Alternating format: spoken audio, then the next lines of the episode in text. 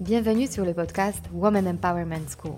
Je m'appelle Mariana Seib et je suis fondatrice d'un réseau de femmes entrepreneurs face-to-face et master coach certifié en développement personnel. Je construis ce podcast en pensant à toutes celles qui souhaitent accéder à leur puissance intérieure pour créer du changement dans leur vie et entreprendre les projets les plus audacieux. Ensemble, nous allons apprendre à mieux nous connaître, lever nos barrières et accéder à notre intuition féminine pour mener la vie dont nous rêvons profondément. Alors, si tu es une femme qui souhaite développer ton business et créer l'impact dont tu seras fière, ce podcast est fait pour toi. Et si après avoir écouté cet épisode, tu penses à quelqu'un qui pourra en bénéficier, n'hésite pas à le partager et à laisser un avis 5 étoiles pour augmenter sa visibilité. Alors, prête pour changer ta vie? Allez, on commence Bonjour à vous toutes, mes amis. Nous commençons à nous connaître de mieux en mieux, ce qui me remplit de joie. J'espère que ces moments vous font du bien, Rien qu'à l'idée de nous couper du monde pour 10-15 minutes et passer le temps entre nous pour vous développer est une pensée très enthousiasmante. Gardez cette énergie pour la suite. Dans l'épisode précédent, nous avons appris ce que c'était le modèle.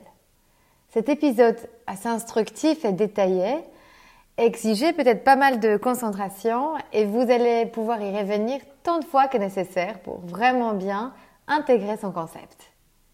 Aujourd'hui, nous allons apprendre à l'approfondir, à le maîtriser encore mieux pour s'en servir afin d'arriver à nos objectifs jamais encore atteints.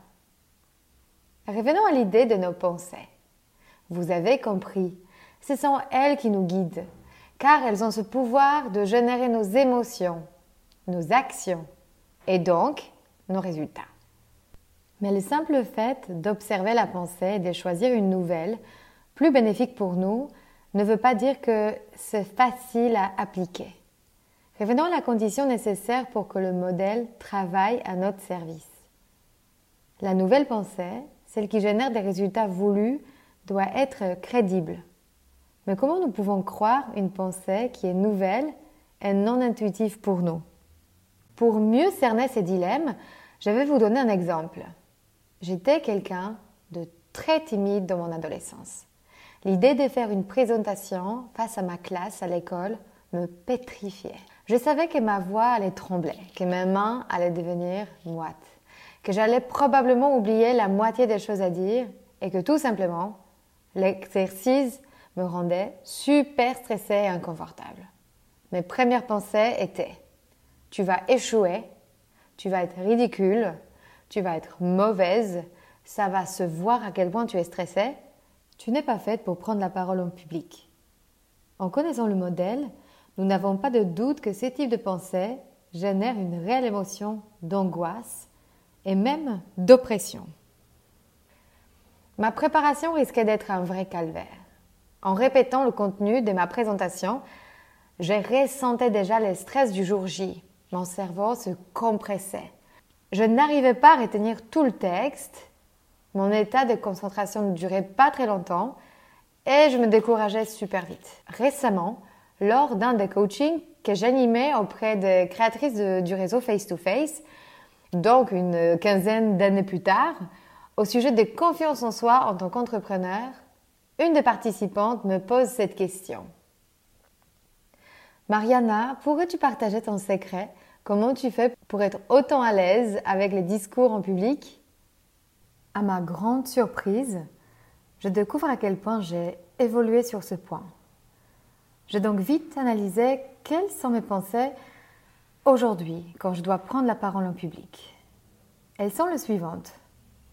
J'ai envie de partager ce que j'ai appris. Je suis heureuse de pouvoir voir les réactions des autres. Le partage et la transmission me remplissent de satisfaction. Vous vous en doutez probablement que si quelqu'un m'avait proposé de penser ça avant une présentation devant ma classe à 16 ans, ça serait tellement peu crédible que j'aurais du mal à suivre ses pensées à l'époque. Qu'est-ce qui s'est donc passé avec moi entre-temps? Et quelle est la solution pour réellement changer mes croyances? Quel est le processus à suivre pour évoluer? Je vous propose d'utiliser désormais un mot magique qui s'appelle encore.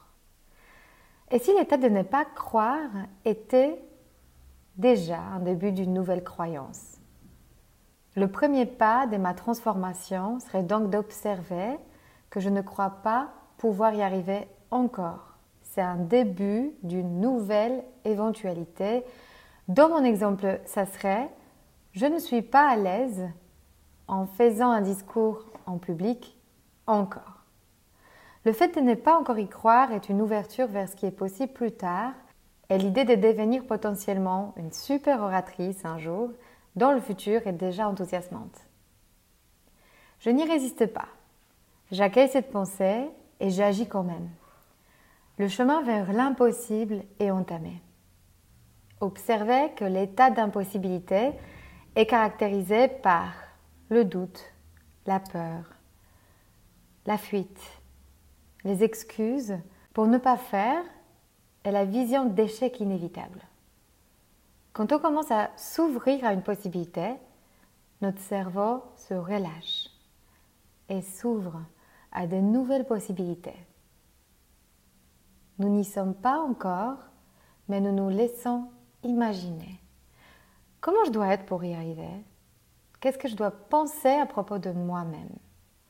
Quelles actions je dois entreprendre?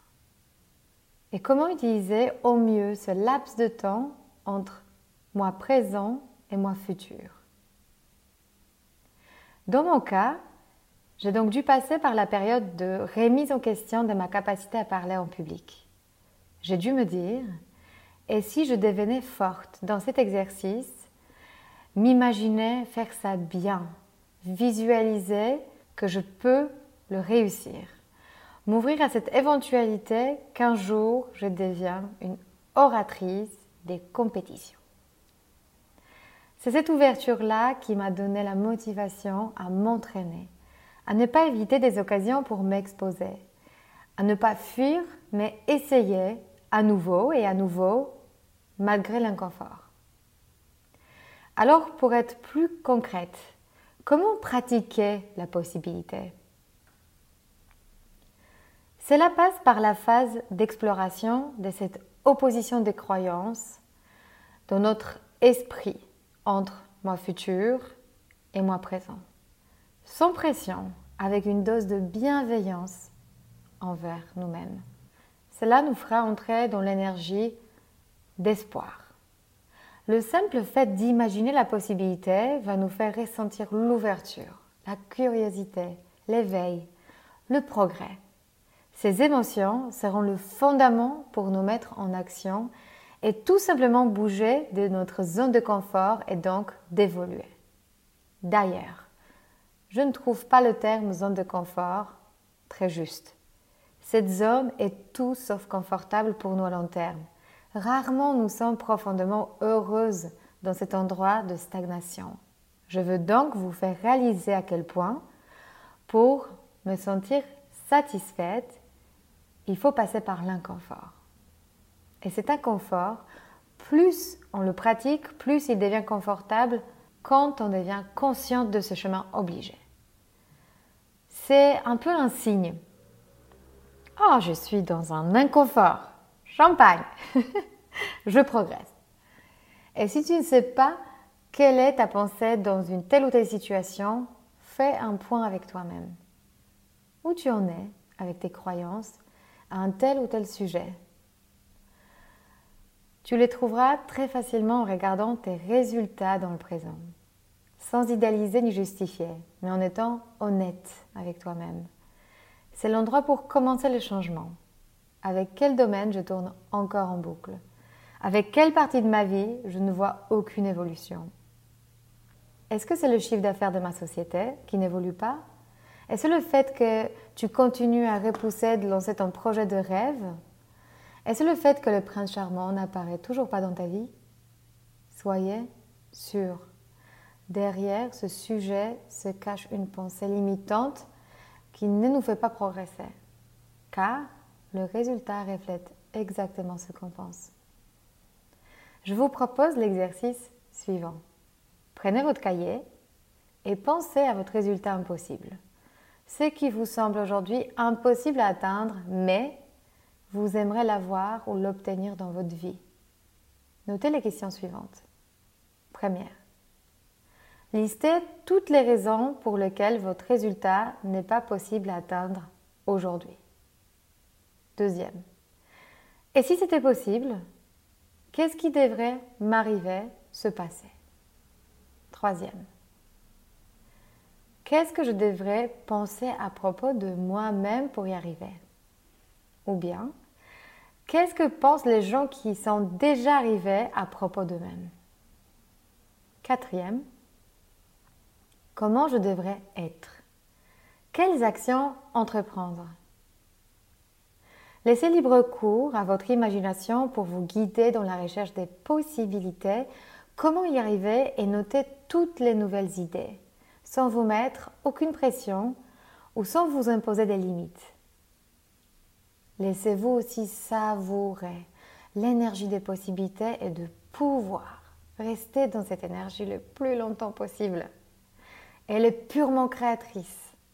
Elle dégage une puissance incroyable à utiliser avec précaution. Notez que le simple fait d'associer la pensée que peut-être c'est possible fait ton cerveau se mettre au travail. Il cherche automatiquement les actions les idées pour l'incarner dans ta vie. Une remarque importante. À chaque fois qu'on la réponse je ne sais pas souhaite vous bloquer dans votre recherche des réponses, c'est votre saboteur qui se réveille. Ne vous laissez pas vous polluer. Posez-vous la question Et si je savais?